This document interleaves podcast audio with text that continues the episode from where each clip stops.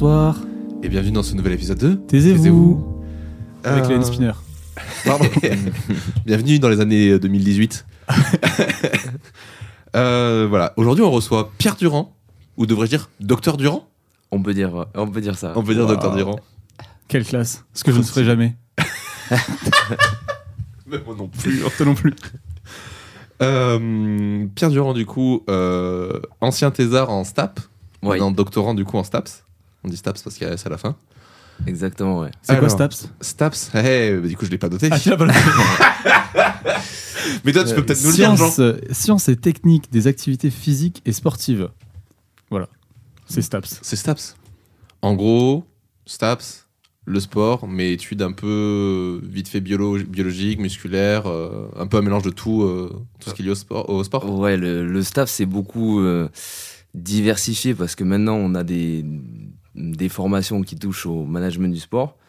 On a des formations qui touchent euh, à l'entraînement sportif, donc tous ceux qui vont travailler dans, dans les clubs, euh, qui vont faire de la, de la préparation physique, euh, vraiment relatif au sport, à la pratique sportive.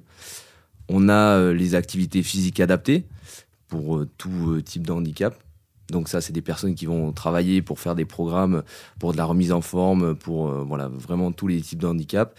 Et on a la filière un peu euh, emblématique, symbolique, qui est celle euh, euh, éduque euh, motricité, où là, on va former les, les futurs professeurs de PS.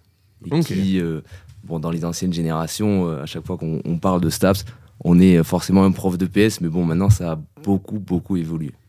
Bon, on avait déjà reçu euh, Julie euh, Kadibi, Ouais. euh, Ouais, ouais, j'avais qui nous écouté. parlait de ça et que c'était assez. Cool. euh, Enfin, quand on pense à- c'est vrai que dans l'imaginaire collectif, quand on pense à STAPS, on ne voit pas ça. Et là, tu fais Ouais, putain, mais en fait, ouais. c'est.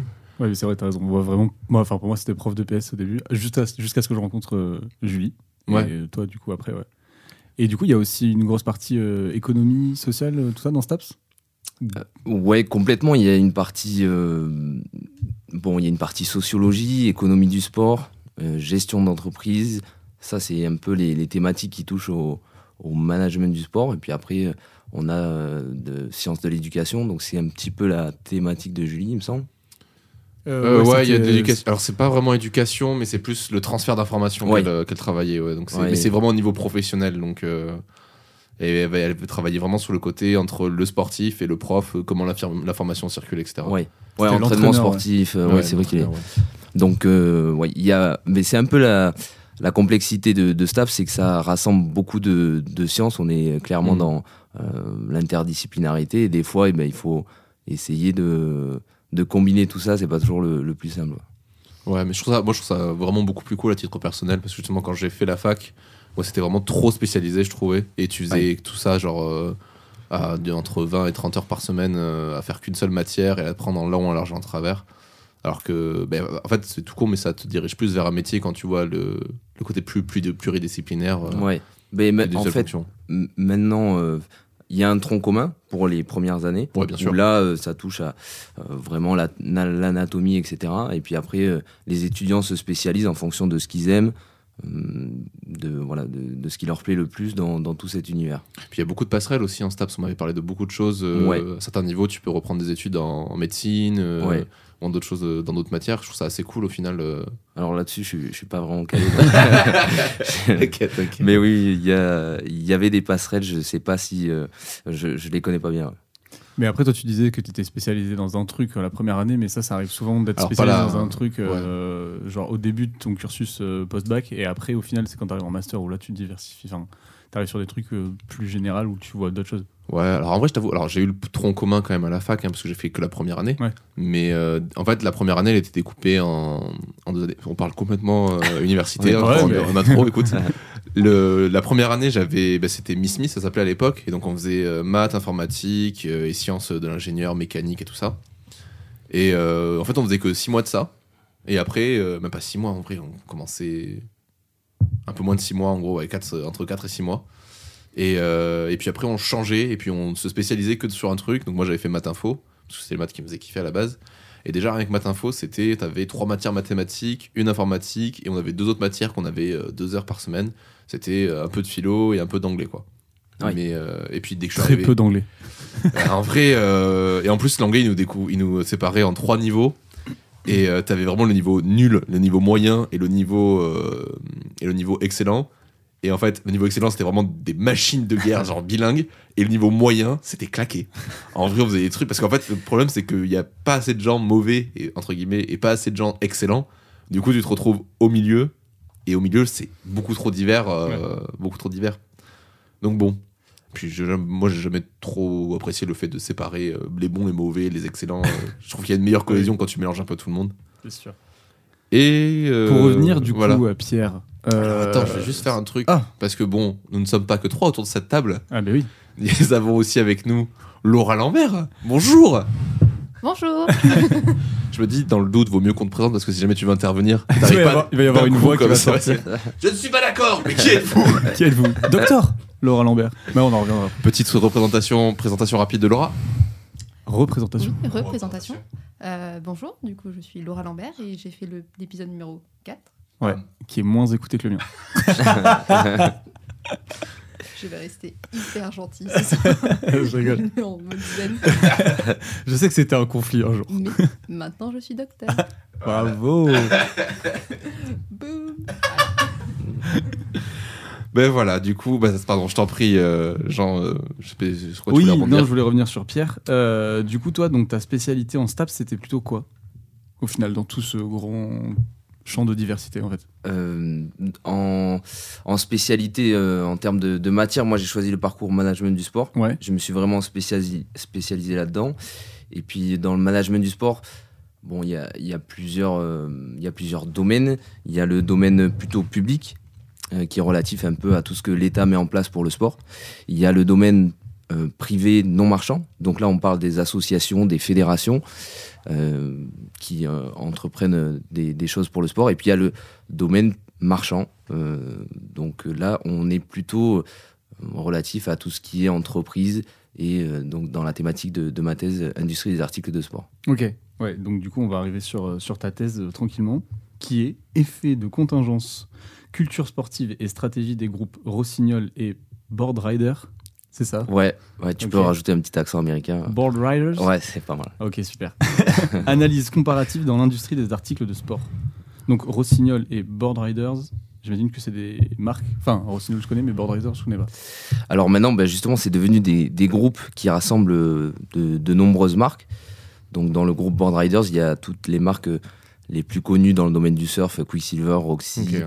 Billabong, Element plutôt pour le skate et, euh, et, et encore d'autres. Il y a le groupe Rossignol qui rassemble lui des marques plutôt dans l'univers montagne avec le ski, le trail, le, le vélo maintenant. Ouais, c'est j'allais dire, le vélo, ça me dit quelque chose. Ouais, ça. il se lance euh, à fond dans le vélo. Et euh, donc euh, les marques peut-être que vous connaissez, c'est euh, Felt. Bon, c'est vraiment du haut de gamme. C'est une marque californienne. Voilà, non. Ouais. Déjà, on a dit le- je te parle, on parle de sport. hein, C'est. T'es pas tombé sur les meilleurs sportifs. Ah aussi, oui. Bah, peut-être toi, mais pas moi du tout. pas du tout. Voilà, donc c'est des, en fait, c'est des groupes qui sont maintenus euh, par des fonds d'investissement et qui ont racheté ces marques, euh, voilà, dans le but de, de créer des, des entreprises un peu plus importantes. ok. Après, euh, dans le détail, enfin, je sais pas comment on On va. va y aller doucement. Ouais, hein. je vais pas assommer tout le monde d'un coup, mais T'avais dit toute la- tout le nom de la thèse? Ouais. Ok. Parce que déjà, déjà, quand on commence à lire ta thèse, au bout du troisième mot, on- tout le monde bloque. T'as bloqué. Contingence. Effet Ouais. de contingence. ouais, la contingence. C'est relatif au, au cadre théorique. Donc euh, la contingence, pour le faire euh, brièvement, c'est hum, le principe d'avoir des, hum, des facteurs qui sont externes à l'entreprise, qui interagissent sur son mode de fonctionnement. Ok. C'est une théorie qui s'est développée euh, en contradiction avec la théorie du One Best Way, qui est la théorie euh, classique euh, du Fordisme, du Taylorisme, Hmm, ok. où on n'avait qu'une seule politique pour mener à bien une entreprise, c'est-à-dire vraiment des aspects mécaniques de le- des ouvriers, une tâche vraiment attitrée et une seule bonne façon de, de diriger une entreprise. Et euh, voilà, en opposition à, à cette théorie, l'effet de la contingence, la théorie de la contingence, est venu apporter un peu euh, une nouvelle vision en, en expliquant qu'il y avait euh, d'autres facteurs à prendre en compte dans les stratégies, dans euh, les- les modes de gestion. C'est du coup, c'est ça, c'est de prendre du coup les effets euh, positifs et négatifs euh, de l'extérieur de l'entreprise Et de voir comment ça l'impact. euh, Ouais, c'est euh, prendre euh, le parti de dire euh, l'entreprise, elle, elle s'adapte à son environnement Ok. En fonction de, de certains facteurs externes, mais aussi en fonction de ses facteurs internes. Et c'est pas une seule. Ah, c'est pas que externe du coup. On- on- ouais, c'est ce qui est un peu complexe. Et euh, quand tu parles d'effets, c'est des effets euh, économiques, des effets sociaux ou c'est genre des effets, euh, pas des effets climatiques, des effets euh, trucs. euh, Ouais, ben, l'objectif de, de ma thèse, justement, c'était de démontrer un petit peu ces effets. Quels sont vraiment ces effets propres au sport? Et Donc, tu parles de, des effets climatiques qui euh, forcément interagissent sur le groupe Rossignol. Bah ouais, parce que du coup, on parle de, de climat. Moi, ça me fait penser au ski, à la neige, enfin, Exactement. tout ça. Donc, euh, j'imagine que ça joue aussi dans ces effets ou pas? Ouais, ouais, ouais. Et en fait, c'est une introduction pour les, les autres aspects, puisque c'est effet de contingence, Ouais. culture sportive. Donc, la, la culture sportive en soi est, est une contingence qui agit sur l'entreprise. Et, euh, et donc, tu mentionnais tout ce qui est relatif aux espaces de pratique et euh, aux évolutions climatiques, qui là aussi sont une contingence qui euh, vont influencer les choix stratégiques, mais aussi les, euh, les, les modes de gestion en interne. Ok. Oui, parce que voilà, c'est une, ana- une analyse euh, sur, euh, avec trois axes principaux. Donc, comme tu dis, tes effets Ouais. de contingence, la culture sportive, et du coup, euh, ces, deux, ces deux entreprises que sont euh, Rossignol et, et Board Rider. Voilà, tout à fait. Et Le but, Pardon, Ouais. Non, non, le but c'était de, de choisir deux entreprises qui sont euh, euh, sur ce domaine-là, un peu sport outdoor, et de faire une analyse comparative. Et pourquoi tu as choisi euh, ces entreprises? Parce que tu aimes bien euh, Ouais. euh, tout ce qui est sport de glisse ou... Ouais, complètement. Moi, je suis pratiquant euh, ben, d'un point de vue personnel, et ça retrace aussi mon parcours euh, universitaire. J'ai été à Font-Romeu dans les montagnes, je sais pas si ça vous parle. Pas du tout. Bon, c'est dans les Pyrénées. ouais. ok. Voilà. Et euh, ensuite, j'ai poursuivi mes études à, à Bayonne. Donc, c'était un petit Ah peu oui. le, voilà, la représentation de. La montagne et la mer, quoi. Voilà, exactement. l'océan. Ouais. Je vais me faire taper dessus. si je dis la mer, euh. Je suis méditerranéen, donc euh, ah, ok. Et tu pratiques, euh, tu pratiques quoi comme sport toi?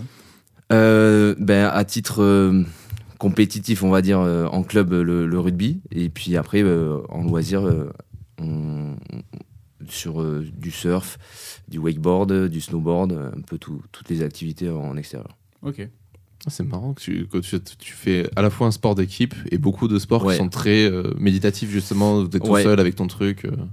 Ouais, et peut-être qu'on en revient, on reviendra là-dessus. Comme tu dis, euh, bon, il y a un aspect méditatif où on est plus, en tout cas, sur l'expérience que Mm. sur la compétition. Et ouais, c'est un équilibre qui me, qui me plaît bien en termes de, de pratique sportive. euh, et euh, bon, on parle de culture sportive, il y a aussi deux oppositions qui sont très intéressantes. Dans, dans la culture sportive?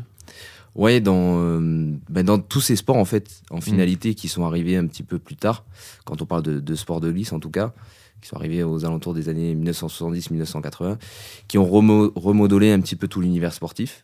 Et, Ouais. euh, et l'objectif de cette thèse, c'était aussi de mettre, de mettre ça en relief, c'était euh, de comprendre un peu comment euh, ce changement culturel, ce, cette nouvelle épopée sportive relative à la glisse, au surf, et euh, comment Mhm. est-ce que ça a influencé des, des entreprises et comment les stratégies se sont calquées sur, sur tout ça. Ok. Bah, justement, du coup, quel est le, le but euh, en... Enfin, le but? Je vais pas te demander de résumer ta thèse, mais quel est le but de cette thèse? D'où elle est venue? Enfin, c'était quoi le point de départ? Le point de départ, c'était vraiment. euh, on, on parlait de, de management du sport, ça avait euh, quelque chose de, de sympa, etc. Mais euh, je voulais essayer de comprendre un peu plus dans les faits qu'est-ce qui se passait dans l'entreprise, qu'est-ce qui était Mhm. relatif au sport, euh, qu'est-ce qui fait que une entreprise qui vend des skis est différente d'une entreprise qui vend des crayons? Et euh, comment euh, la culture sportive interagit dans les mentalités des, des salariés, dans les représentations des consommateurs, des dirigeants? Et, et- euh, dans ces deux groupes, au final, on a deux cultures qui sont complètement différentes, puisqu'on a Rossignol qui, d'un côté, euh, est relatif au, ski de compétition, euh, aux Jeux Olympiques, etc. Et le groupe Board Riders qui est plus sur cet aspect pratique libérée, où on est sur le surf, la recherche de créativité. Et ben voilà, c'était comprendre cette opposition et qu'est-ce qu'elle a amené en pratique dans la gestion de l'entreprise. En plus, c'est vrai que pour le coup, les sports de glisse euh, type euh, surf et tout ça, ça a vraiment une image très euh, relax, euh, très. euh, je sais pas comment dire exactement, mais il y a moins ce côté pression qu'on peut très vite trouver dans les autres sports euh, en général, que ce soit de l'athlétisme ou du sport en compétition, en groupe et tout ça. Complètement. Donc c'est assez intéressant. La seule question que je me pose, et le prend vraiment pas mal, hein, c'est que je me dis, en fait, quelle dif- pourquoi faire une thèse là-dessus et pas plutôt une analyse, une analyse, tu vois, genre euh, com- comparative plus classique, on va dire plus conventionnelle. Pourquoi partir dans de la recherche, en fait? Euh, tu veux dire de, de la. J'ai. Genre faire une thèse, c'est ça que tu veux dire? Ouais, c'est ça. C'est en fait, je- quand je regarde ça, je me dis, mais en fait, ça a l'air d'être vraiment. Un, ça ça- c'est pas pour dénigrer le travail, au contraire, que c'est un travail titanesque de faire ça. Mais pourquoi l'associer à de la recherche et pas plutôt quelque chose, à quelque chose de plus euh, de RH ou tu vois, genre une recherche que tu aurais pu faire? Enfin, quel est le lien en fait avec la recherche? C'est plutôt ça en fait ma question. Ouais. Ben justement, le, le but de cette euh, thèse, c'était aussi d'aller sur des terrains qui sont, euh, qui sont peu abordés par la recherche scientifique, puisqu'on parle euh, de gestion d'entreprise, de stratégie. Et euh, mine de rien, on est sur des, des, te- des terrains qui sont très confidentiels. Ouais. Et voilà, le but d'aller euh, avec un point de vue de, de chercheur euh, objectif, d'amener des, des résultats qui ne sont pas biaisés par euh, ben, des, des- des, Des stratégies de communication. Voilà. Ouais, complet. Ouais. Et euh, d'explorer euh, des, des thématiques que l'on retrouve peu dans, peu dans les articles scientifiques et de pouvoir ensuite le retranscrire dans l'enseignement parce que c'est Ouais. une des plus grosses motivations pour laquelle j'ai fait une thèse, c'est parce que je suis euh, vraiment passionné par l'enseignement. et euh, bon, maintenant, on sait que pour enseigner à la fac, c'est une partie euh, obligatoire, enfin un passage. Ouais. En, en tout cas, pour être enseignant-chercheur. Et donc, c'est pour ça aussi que je me suis engagé dans, dans le doctorat. C'est hyper intéressant de vouloir. euh, parce que c'est un parcours qu'on n'a pas du tout eu, mais de vouloir rattacher justement ces côtés très confidentiels des entreprises euh, à un autre côté confidentiel, Mm. justement, de qu'est la recherche. euh, Parce qu'aujourd'hui, s'il y a bien deux choses qu'on connaît très peu, ou qu'on étudie très peu, c'est et la recherche et comment fonctionne une boîte. Ouais, Je trouve ouais, ça ouais. hyper cool. Et puis en, plus, en en on, est un petit peu moins en avance que, tu vois, tout à l'heure j'étais à, à l'IE en sciences de gestion. Ouais. Et il y a, y a quand même de la recherche en sciences de gestion dans tout type d'entreprise. Tout à l'heure je, je mentionnais une, une entreprise de crayon, mais bon voilà, ça peut toucher euh, ben, tout secteur d'activité.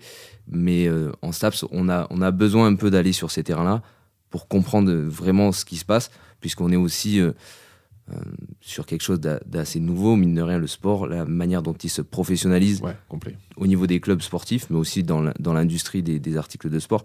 On a, euh, on a quelque chose de, de très particulier à notre époque et qui, qui a besoin d'être analysé pour le comprendre, pour l'enseigner et pour euh, bien prendre en main son développement aussi. Puisque on Mm. pourra peut-être parler euh, voilà, des, des suites, euh, de- des, des résultats, mais c'est important de, de comprendre comment fonctionnent ces entreprises pour que les étudiants puissent apporter aussi, et les, futurs professionnels puissent apporter euh, leur touche en connaissance de cause et en connaissant un peu le fonctionnement de ces entreprises.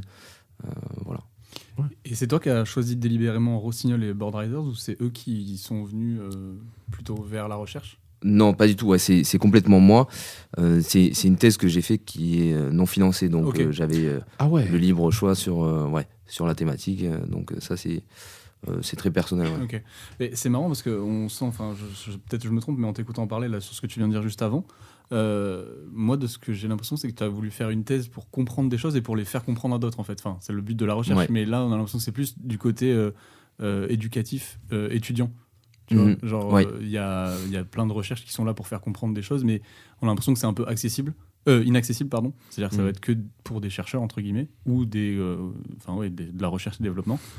Et, et toi, on sent que ça va être plus à destination ben, genre des étudiants, des. Ouais, ouais, clairement, c'est un peu mon cheval de bataille et c'est aussi dans l'esprit de, de, de favoriser la, la perméabilité entre recherche scientifique, qui est parfois un univers très, euh, euh, très isolé, très, euh, euh, bah, qui peut paraître très complexe, euh, et euh, favoriser donc voilà la perméabilité entre ce, ce milieu-là et euh, le domaine professionnel, et euh, vraiment essayer d'apporter des outils qui peuvent aider euh, dans, le- dans le domaine pro, sur le terrain, et de se dire, OK, la recherche, elle peut me permettre de comprendre comment fonctionne mon entreprise, comment la diriger, comment comprendre mes salariés comment avancer euh, différemment. Et du coup, il y avait beaucoup, euh, enfin, de ce que je comprends, il y a énormément de données que tu as traitées, que ce soit de la gestion du management, de l'économie, bah, la culture du sport aussi, enfin, le sport en tant que tel. Comment tu as fait pour, enfin, pour étudier ces données, euh, surtout de la part d'entreprises qui ne te finançaient pas Oui, ça a été la partie la, plus complexe, c'est la méthodologie. Donc il y a eu deux étapes. Une première étape où j'ai vraiment recensé tout ce qui est euh, article de presse, puisqu'il y a une approche aussi historique. Ah oui, tu as fait une euh, grosse bibliographie de presse en fait Oui, euh, avec à peu près 700 articles de presse. Ah ouais voilà. 700 articles. ouais, ça m'a ouais, ça coûté quelques, quelques journées. Ouais. tu m'étonnes. Mais attends, mais. euh, Alors, en vrai, je- en plus, il y a un truc que je trouve aussi très intéressant, c'est justement le fait que ces entreprises n'étaient pas financées. Je trouve que ça permet aussi de justifier. euh, Oui, d'être hyper impartial. voilà, de Ouais, vraiment être ouais, vraiment ouais. impartial, quoi. T'as pas, t'as pas ce côté à dire, vous voyez, je les mets en avant ou quoi que ce soit, ça c'est cool. Mm. Mais euh, Mais du coup, sur les. ça fait. Ouais, Ah, Pardon, ouais, je voulais juste finir là-dessus. Ça fait combien de... Enfin, t'as fait ta thèse en combien de temps? Et tout- surtout tout. Enfin, voilà, déjà, combien, combien de temps? Euh, trois ans. Trois ans Ouais. Et t'as rentré tout ça en trois ans sans être financé Ouais. Et tu faisais. Mais tu t'arrivais quand même à donner cours à côté ou pas? Ouais, en donnant des cours et en, en travaillant aussi à côté pour. euh, Ouais, ça a été un Pour peu vivre, trois en années. Ouais, pour vivre. pour vivre, ouais. Je sais qu'on la pose souvent cette question, mais tu dors quand? Non, non. Euh, non, euh, avec un peu d'organisation, ça le fait. Et Ah. deux, trois burn-out, euh, c'est bon. Ah ouais. Ah Deux, trois burn-out en trois ans. J'ai Non, fait non. en mode l'organisation. Ah, c'est ça que j'ai pas, les burn-out. ça, je l'ai Et du coup, ouais, pour revenir sur tes, sur tes données, donc tu étais parti sur 700 articles de presse. Ouais. Et ensuite, Euh, première étape, donc, ces articles de presse, euh, agrémentés aussi avec des documents de, de l'INSEE, euh, des documents de- des douanes aussi, pour comprendre un peu comment sont importés les articles de sport, comment ils sont exportés aussi. Puisque là, on a deux entreprises qui sont sur un mode de fonctionnement complètement différent. On a Board Riders qui euh, euh, est une entreprise, bon, c'est une multinationale, hein, mais qui va plutôt importer les produits en France. Et le groupe Rossignol, c'est un peu l'inverse. Même s'ils ont des usines, euh, ils ont beaucoup d'usines aussi à, l'étranger. Mais bon, voilà, les, analyses des douanes étaient intéressantes. D'autres d'autres études de cas fournies par, par des clusters d'entreprises. Et puis après, ben, la, la partie la plus complexe, c'était de s'adresser hum, aux salariés de ces entreprises et de pouvoir faire des, des entretiens Mm. pour croiser un petit peu ce qui est dit dans la presse, dans les documents, et euh, le, le point de vue des acteurs qui est aussi, euh, on va pas se mentir, le- la- l'aspect le plus riche en termes d'information. Bah, du coup, j'avais une question par rapport à ça. Euh, comment tu as fait? Est-ce que tu as eu accès à des trucs qui sont un peu confidentiels en termes de données? Et est-ce que tu t'es pas confronté un peu à cette confidentialité? Euh, vis-à-vis des données que tu peux publier dans ta thèse Qu'est-ce qui peut être rendu public en fait Si c'était Ouais. des données euh, stratégiques ou n'importe quoi. Et bon. est-ce que, est que ça fait pas, par exemple, est-ce que ta thèse, il y a un embargo dessus? Est-ce qu'il y a des choses qui sont confidentielles? Est-ce que c'est tenu à huis clos? Est-ce qu'il y a eu des conséquences par rapport à ça? Il n'y a pas d'embargo. Dans, euh, alors, un embargo dans, dans le jargon, c'est simplement euh, garder une thèse confidentielle pendant une durée euh, déterminée, donc euh, pendant trois ans après la publication. Moi, personnellement, euh, le but, c'était quand même de renseigner euh, sur certains aspects euh, de, de cette culture sportive, de gestion, etc. Donc, euh, bon, voilà, je voulais pas faire d'em- d'embargo, mais en soi, je révèle pas non plus des, données euh, de, de chiffres d'affaires, euh, de, retour sur investissement, etc. Ces données-là, c'est c'est pas le, cœur de, mon sujet, donc euh, j'ai j'ai pas fait d'embargo. Par contre, le volume des annexes, lui, est complètement confidentiel, où j'ai toutes les retranscriptions des acteurs. Oui, qui m'a pris pas le- mal de temps les aussi. interviews avec les gens dans Voilà. le milieu qui sont complètement confidentielles. Voilà, c'est là. Notamment les euh, noms. ouais. Mais en soi, bon, il n'y a pas non plus. euh, Enfin, euh, dans un entretien, ce qui était marrant, c'est quelqu'un qui m'a dit bon, on vend pas des armes, donc euh, Oui. voilà, faut relativiser aussi. Il y a, il y a, il y a rien qui euh, révèle non plus. euh, euh, bon, voilà, des, ouais, genre des affaires. horribles, euh, euh, ouais, voilà. ça, ouais. Non, non, on reste sur du, du sport, etc. Mais, euh, mais oui, les annexes sont confidentielles. Et t'as fait combien d'entretiens? Parce que t'as 700 articles, combien d'entretiens? Euh, 30, euh, 32. Ok. Ouais. C'est quand même. Euh, Colossal aussi. Euh, ouais. Ouais, c'est. c'est il y a, il y a beaucoup de, de- de thèses qui mobilisent plus de, de- de points de vue d'acteurs. Oui, bien sûr. Mais dans ce domaine-là, j'étais plutôt content d'avoir 30, euh, 30 entretiens.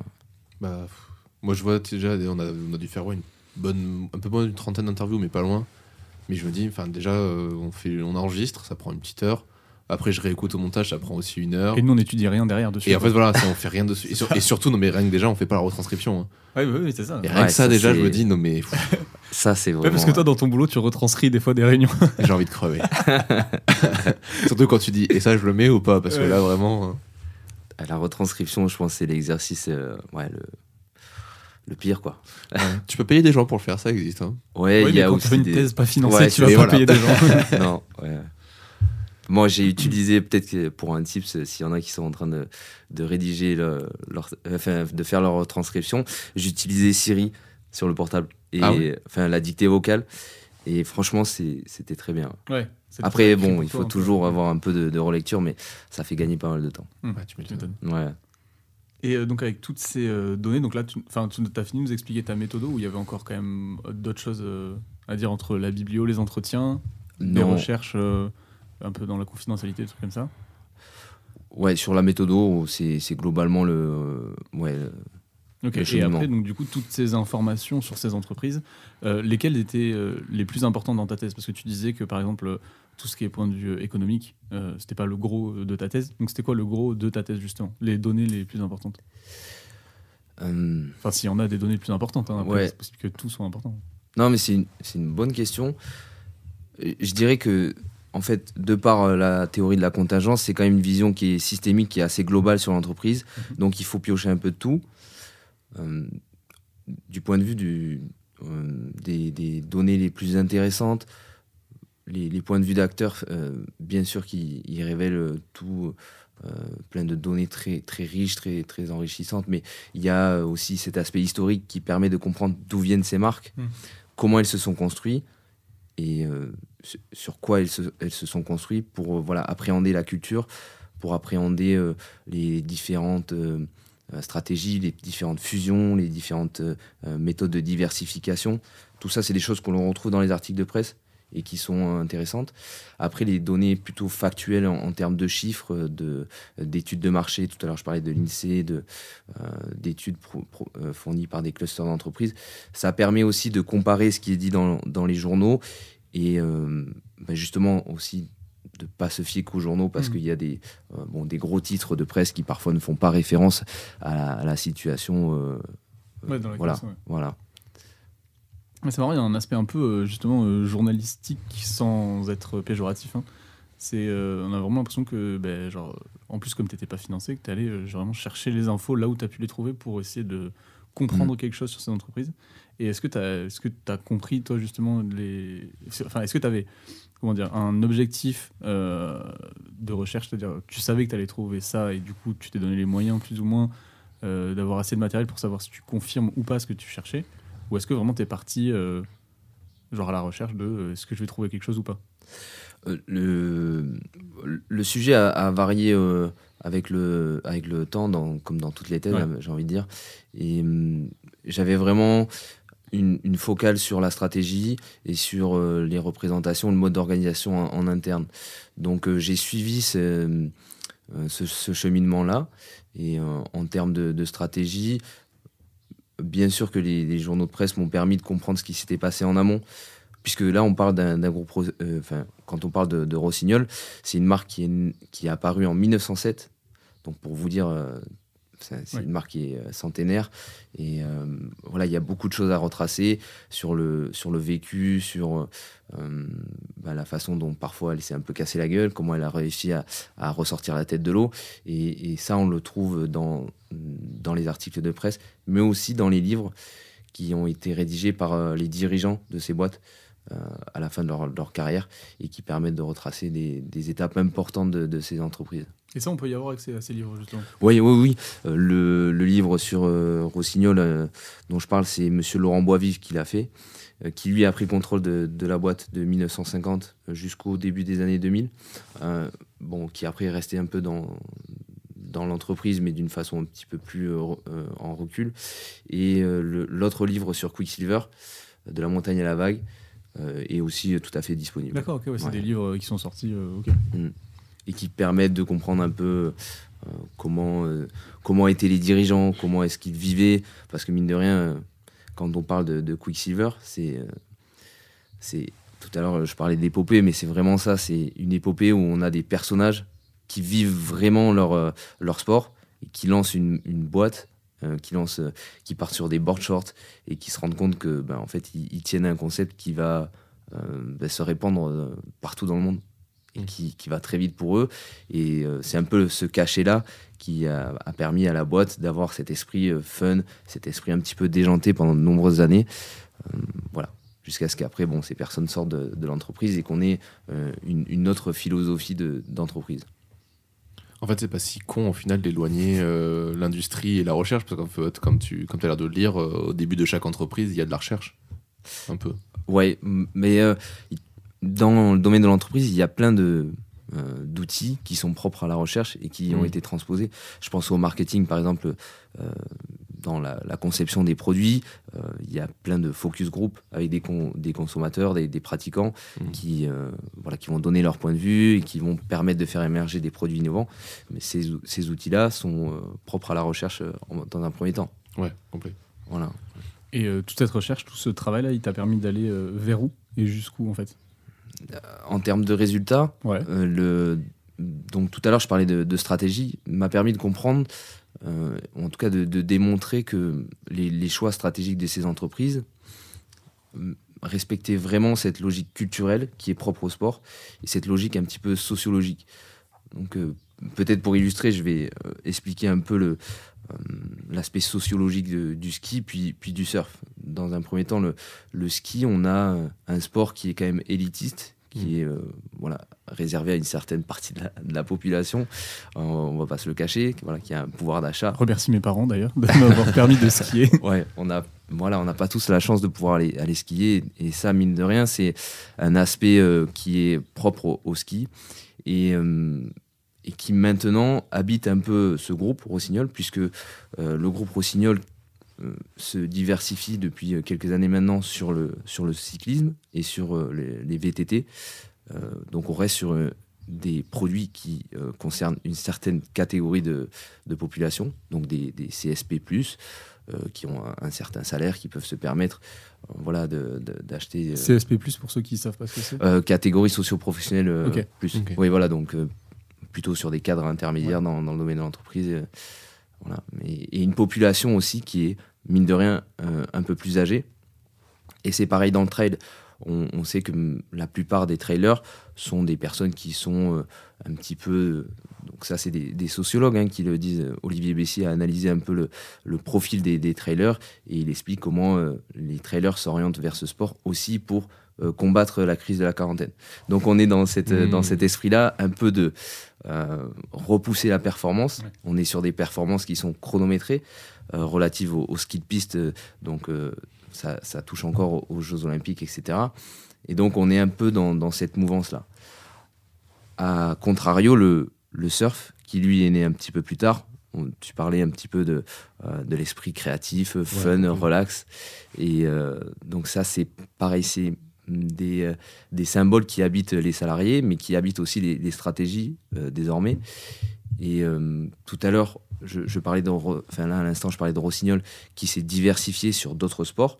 Donc du ski, ils sont partis sur le trail, sur le VTT, tout en se servant un peu de la montagne comme comme catalyseur économique, puisque voilà, ils exploitent un petit peu toutes les, les, particularités de la montagne du point de vue sportif, alors que le surf, qui lui est moins menacé par les changements climatiques, dans l'immédiat en tout cas, a pu se concentrer, et c'est pour ça que ce groupe Band Riders a opéré une fusion avec toutes ces marques, et s'est concentré sur euh, plutôt euh, un secteur d'activité, le, surf, le skate, et euh, à, l'inverse du ski. Et qui est moins onéreux, du coup, même si quand même une planche de surf, c'est pas donné. Mais c'est quand même moins cher que des skis. Et surtout, le ski, faut payer, enfin, énormément de choses pour y aller, quoi. Voilà, mais et qui est moins onéreux dans le sens aussi où on est sur des, des produits qui sont moins techniques chez Quicksilver et, et, toutes ces marques, puisque on n'est pas sur de la recherche et du développement, à l'inverse de Rossignol qui eux font beaucoup de recherche et développement. Et donc cette recherche de la performance du, centième de seconde influence aussi euh, ben, les équipes, euh, les, groupements de, les groupes de travail, et euh, donc moins onéreux d'un côté, mais aussi qui cible une population plus jeune qui mm. pratique du surf, du skate. On est sur deux univers complètement différents. sans recherche de performance aussi, j'imagine. Enfin, sans recherche de grosses Alors, performances. quoi. ouais, c'est- particulier parce que maintenant, euh, ce sont des sports qui sont en train de s'institutionnaliser de plus en plus, qui vont euh, euh, faire partie, qui font déjà partie des, des Jeux Olympiques. Ouais, bah, depuis pas très longtemps. hein. Ouais, voilà, depuis les derniers Jeux Olympiques, il y a eu le, le skate qui a été intégré, le, le surf aussi. Mm. Et on retrouve un petit peu cet aspect euh, compétition, enfin, qui a toujours fait partie un peu aussi du, euh, du dépassement de soi que l'on a dans, dans le surf, de la recherche de l'extrême. Et euh, voilà, qui euh, influence quand même les entreprises. Après, le sport de glisse, les sports de glisse en général, le surf, le skate et tout ça, il y a vraiment aussi une culture qui dépasse juste le côté sportif. Il y, a un- il y a une culture vestimentaire, il y a une culture Exactement. artistique. Il y a plein de choses qui viennent influencer. Tu l'as pris d'ailleurs ça en compte euh, là-dessus? Ouais, ouais, et puis on le voit euh, par exemple dans, euh, dans les stratégies, encore une fois, ce que tu mentionnes sur le vestimentaire, le, le paraître en soi. Ouais, complet. Voilà, et bien ça, ça se, ça se remarque dans, les, dans les collections que vont faire ces marques, Mm. où ils vont faire plutôt des collections. Je prends l'exemple d'Element par exemple, qui va faire des collections avec euh, des artistes euh, ou euh, des, Oh. Casse la table pendant l'interview. des artistes, etc. Et euh, à l'opposé, Rossignol, de son côté, va faire des collaborations plus avec euh, des, des, des marques relatives au luxe. Donc, Ouais. par exemple, une veste euh, en collaboration avec Pierre Balmain ou des skis. Ah. euh, ouais. Bon, je te laisse imaginer le prix de la veste. Ah oui, bah j'imagine bien. Enfin, j'arriverai pas à l'imaginer, tellement c'est un chiffre improbable. Ouais. mais- Donc euh, voilà, c'est vraiment deux univers qui s'opposent complètement. Ouais, ouais, c'est sûr. Genre, t'as des stations de ski qui sont sponsorisées par, euh, genre, je sais pas, le groupe Audi ou des trucs comme ça. Enfin, genre, c'est un- totalement un autre, euh, un autre univers, quoi. Ouais, Mais c'est vrai qu'il y a aussi un truc, tu vois, c'est tout con, mais quand tu vas. Alors, je pense surtout au skatepark, parce que c'est- c'est plus les trucs que j'ai connus que le surf, mais j'ai l'impression que c'est un peu pareil là-bas. Quand tu vas au skatepark, euh, même si tu vas avec tes, avec tes affaires de, sport, de machin, t'as aussi le, juste le fait de poser là-bas.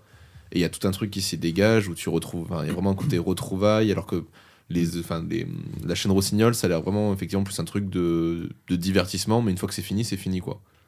Tu vas faire ton ski, puis une fois que tu es sorti de la piste de ski, euh, c'est autre chose. Ouais, c'est bon, important ça aussi. Mine de rien, c'est des aspects communautaires en fait. Ouais. Voilà, on se retrouve euh, dans des univers euh, différents, dans des communautés qui interagissent différemment. Le surf s'est développé aussi sur cet aspect assez individualiste, où ben, on va chercher sa propre vague, on, on est, euh, Oui. ben, voilà, on, on- on agit de manière un peu individuelle. Le ski, ça reste un sport individuel, mais il est quand même marqué par des traits relatifs à la montagne, à la convivialité, à l'entraide. Et euh, bon, c'est encore, encore une fois un univers qui est un peu différent. C'est très familial aussi, le ski, en vrai. Ouais, Comparé Ouais. au surf et au, et au skate, justement. c'est un truc de pote.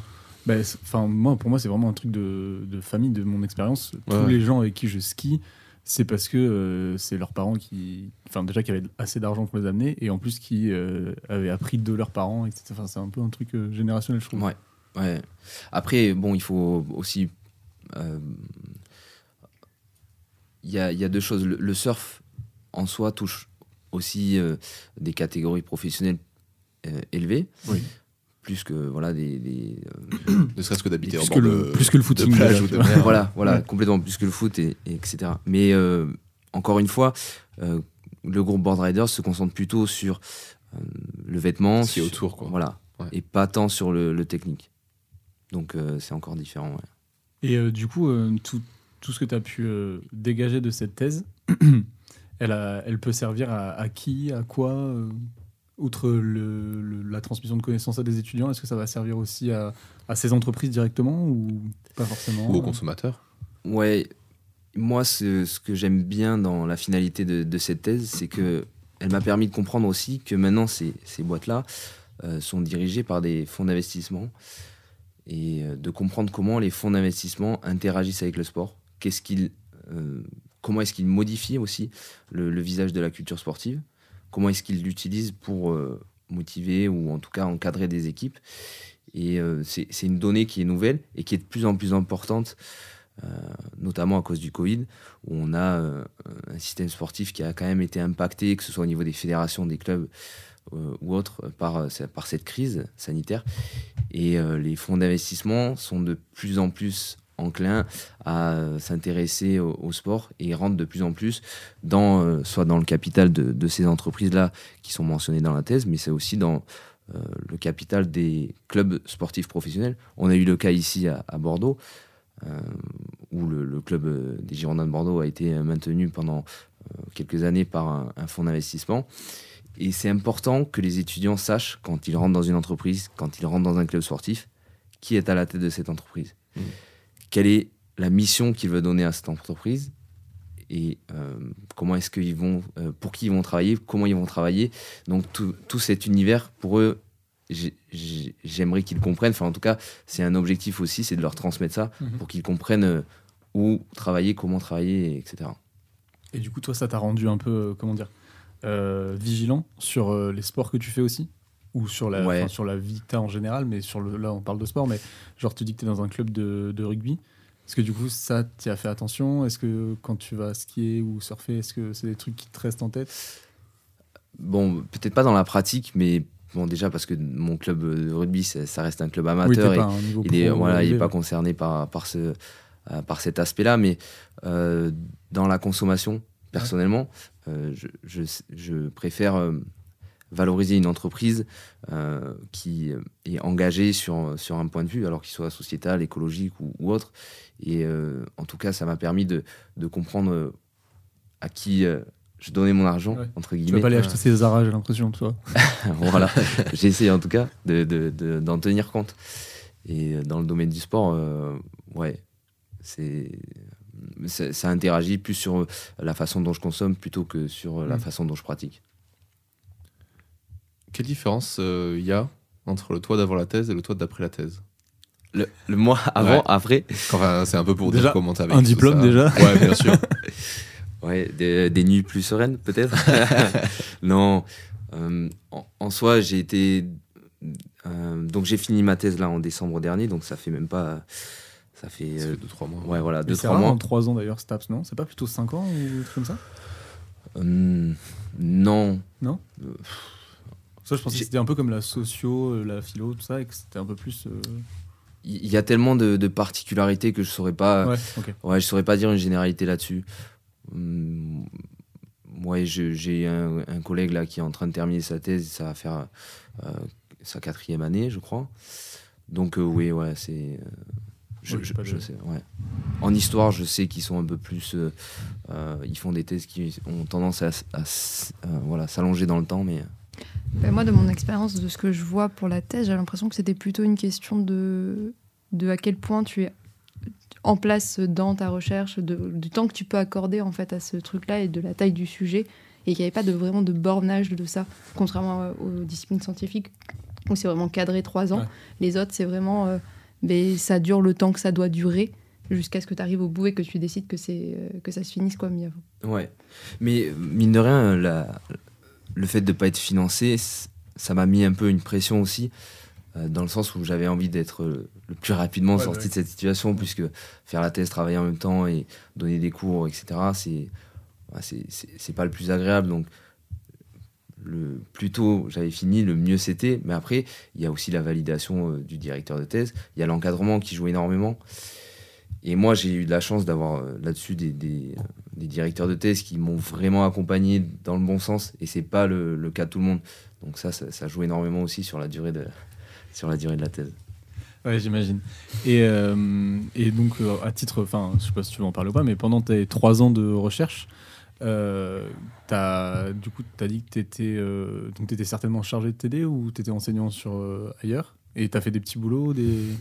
On avait reçu quelqu'un en droit qui, euh, du coup, au début était livreur Deliveroo, après il donnait des cours, après il donnait des cours particuliers, enfin il a fait plus ou moins plein de trucs. Mille métiers. en plus de tes arts. Yoann. Non, je pense que ouais, il faut trouver ce, qui, ce qui convient à chacun au début, euh, donc euh, par rapport à la fac, oui, j'ai toujours été euh, sur les trois ans chargé de vacataire. Donc TD, CM, etc. Mais après, il y a un minimum donc sur l'année qui, qui, qui, est fait pour que justement les doctorants ne se consacrent pas uniquement à l'enseignement et fassent leur recherche. Et vu que c'était pas suffisant sur la première année, je faisais du périscolaire. bon, bon, là, j'ai compris que si je faisais ça pendant trois ans, ma thèse allait durer six ans, donc je l'ai fait que la première année. j'ai fait un emprunt ensuite, et en, parallèle, j'ai un statut auto-entrepreneur qui m'a permis de travailler l'été sur, sur les saisons, et qui là aussi m'a permis de, de faire rentrer un peu de l'argent. Et après, enfin, euh, j'ai quand même la chance aussi d'avoir, je dis ça, s'ils vont m'écouter, euh, ça sera une petite dédicace pour eux, mes parents, tu, vois, qui permettaient d'assurer. Enfin, j'avais cette chance-là. Mm. Euh, j'avais pas voilà, j'avais quelqu'un derrière qui pouvait couvrir. Oui, si un jour tu disais que tu pouvais plus du tout subvenir à tes besoins, tu avais des. Mm. c'est génial, Enfin, genre, c'est agréable. Hein. Genre, on n'a pas eu encore quelqu'un qui a, a, dû faire un emprunt pour faire une thèse. Parce que normalement, une thèse, c'est censé plus ou moins être soit financé, soit genre si c'est pas financé. Euh, enfin, non, en autofinancement comme ça. Puis en plus, déjà, comme tu disais, as déjà, tu faisais plein de trucs. Puis en plus, tu allé chercher des financements, tu allé bosser euh, sur les saisons et tout. Enfin, ah, moi, ce qui me fait rire, c'est que tu dis, euh, alors tu étais en périscolaire et du coup, tu as vu que tu pouvais pas t'en sortir, du coup, bah, tu es auto-entrepreneur, ce qui prend quasiment Ce qui est franchement pas vraiment le meilleur des trucs que à faire. Hein. Ah franchement, bien joué. C'est pas mal. Mais du coup, ma grande question, c'est et la fin de la thèse? Comment, comment tu l'as vécu? Comment ça s'est passé? La soutenance, tout ça? Euh, La soutenance. Le grand rush final, euh, un ouais. peu. Ouais, ouais, le, rush final, il est, il est costaud. Euh, la soutenance est hyper bien passée. Enfin, je suis vraiment content de, de, la façon dont ça s'est déroulé. Et il y a eu une période. Bon, le, dernier été, là, ça a, ça a clairement pas été le meilleur été de ma vie parce qu'il fallait, il fallait boucler ça. Et euh, bon, après, c'est des sacrifices. Et puis, euh, moi, j'avais toujours en tête mon objectif derrière qui m'a permis de, de, bien accuser le coup, de me dire j'ai besoin de ça pour faire enseignant-chercheur. Et euh, je sais que je, c'est là où je me régale le plus. Donc, ça, c'est. je sais pas si on a parlé de sens de, de l'entreprise encore, mais tout à l'heure, je parlais. Enfin, en tout cas, dans, le, dans la conclusion de ma thèse, je mentionne le, le sens de l'entreprise vraiment qui, pour moi, est fondamental. Et, et, là, dans, dans, le cadre de, de, mon doctorat, je retrouve aussi le fait d'avoir pu mettre du sens dans ce que je fais professionnellement et du sens de, un peu dans ma vie. Au final, bon, c'est très cliché, mais. Euh, bah non, non mais c'est important. Bah, les gens, ils peuvent, en ils peuvent en témoigner ici. Moi, je suis pareil, je suis à fond dedans en ce moment. Tu vois, genre, c'est tout bête, mais quand le conflit là, euh, russe et Ukraine a commencé, je me suis regardé, j'ai fait OK, donc moi, je sers à quoi actuellement dans la société et dans ma vie mais, dans la vie. C'est des questions en vrai qui sont loin d'être bêtes et que justement je pense qu'il faut plutôt les mettre en avant et se dire euh, on s'en fout de chercher un, un, métier bien précis, cherche déjà qu'est-ce que toi tu veux faire euh, où, tu veux être euh, dans ta place. Mais un truc large, moi j'adore, tu vois, j'adore l'enseignement, j'adore transmettre des informations et je trouve que déjà le podcast c'est une bonne première façon de le faire. Je donne quelques cours à côté et voilà, mon but c'est de faire tous les métiers qui touchent plus ou moins à ça. À fond. Et puis en plus de ça, c'est quelque chose qui mine de rien, est hyper générationnel et qui nous touche euh, à nous, notre génération, et euh, qui va être de plus en plus prégnant. Et je, pense que les entreprises qui n'en tiennent pas compte vont avoir de plus en plus de mal à, recruter, en tout cas les meilleurs éléments. Et à garder des gens aussi. Et à garder des gens. Et avoir de l'implication au travail, et ainsi de suite. Après, c'est un effet boule de neige, bien sûr. Donc euh, je pense que c'est des nouvelles problématiques qui émergent et qui vont être de plus en plus présentes dans, dans nos sociétés. Ouais. Et aujourd'hui, là, après ta thèse, t'en es, es où, du coup? Alors, euh, j'ai commencé un, poste depuis septembre euh, donc 2021. On est en 2022. Ouais, c'est ça. là, ça fait euh, bon, voilà, quelques mois que je suis à, TER à l'Université de Bordeaux. Je m'occupe d'un. je suis responsable pédagogique d'un master MOS, donc Management des organisations sportives, en partenariat avec Campus 2023, qui est une entité qui qui souhaite un peu euh, aider les, jeunes à, s'insérer dans le domaine euh, du management sportif en vue de la Coupe du Monde 2000, euh, de rugby 2023 qui va avoir en France. Donc j'ai une promotion de, 28-29 étudiants et je m'occupe un peu de, faire le montage pédagogique. Donc je, suis assisté aussi hein, par mon, mon, directeur de thèse. Je donne des cours et l'après-thèse, ben, c'est mener à bien, c'est une nouvelle formation qui est apparue là, en, en 2021 et l'amener à bien jusqu'en 2023 et la pérenniser aussi pour, euh, voilà, pour avoir une, formation euh, durable dans cette problématique-là de professionnaliser le sport ici à Bordeaux. Mais t'es vraiment dans ce que tu voulais faire euh, avec ta thèse en fait. Ouais, pour l'instant, euh, bon, ça se passe bien. Bon, on va essayer, on va essayer de, voilà, de, de faire perdurer la, la chose. Après, c'est un poste, c'est un poste d'ATER, donc euh, ça reste euh, oui, assez précaire. ouais. bien sûr. Et pour devenir euh, enseignant-chercheur dans, en STAPS, ça se passe comment? Parce que je sais qu'en en sciences, on, a, bon, on est rattaché euh, CNRS, INSERM, INRAE, et donc du coup, on a euh, tant de nombre de postes qui sont ouverts par an et on postule au concours. Ça se passe pareil en STAPS, où vous avez euh, les mêmes réglementations, le même nombre de postes à peu près, ou est-ce que c'est plus compliqué, ou vous avez d'autres portes de facilitation? Ouais, euh, on a euh, comment s'appelle? Une qualification de maître de conférence. Je suppose que vous avez pareil aussi. Voilà, donc euh, la, la qualif, euh, donc première première étape. Euh, une fois que la qualification est passée, et en tout cas que qu'elle est obtenue, on, peut on peut postuler à des postes dans, dans toute la France. Je ne saurais pas dire s'il y en a plus ou moins que dans d'autres dans d'autres sciences. Je sais que en tout cas les, les filières STAPS accueillent de plus en plus d'étudiants. Euh, du fait de, ben voilà, on en parlait au tout début, de la diversification des, offres de formation. Euh, mais ça reste, euh, en termes de, recrutement, ça reste très très limité.